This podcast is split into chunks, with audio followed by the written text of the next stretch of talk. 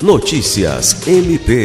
Nesta quinta-feira, 26 de janeiro, o Procurador-Geral de Justiça, Danilo Lovisaro do Nascimento, participou da cerimônia de posse do Procurador-Geral de Justiça do Tocantins, Luciano Casarotti, que foi reconduzido ao cargo por mais dois anos.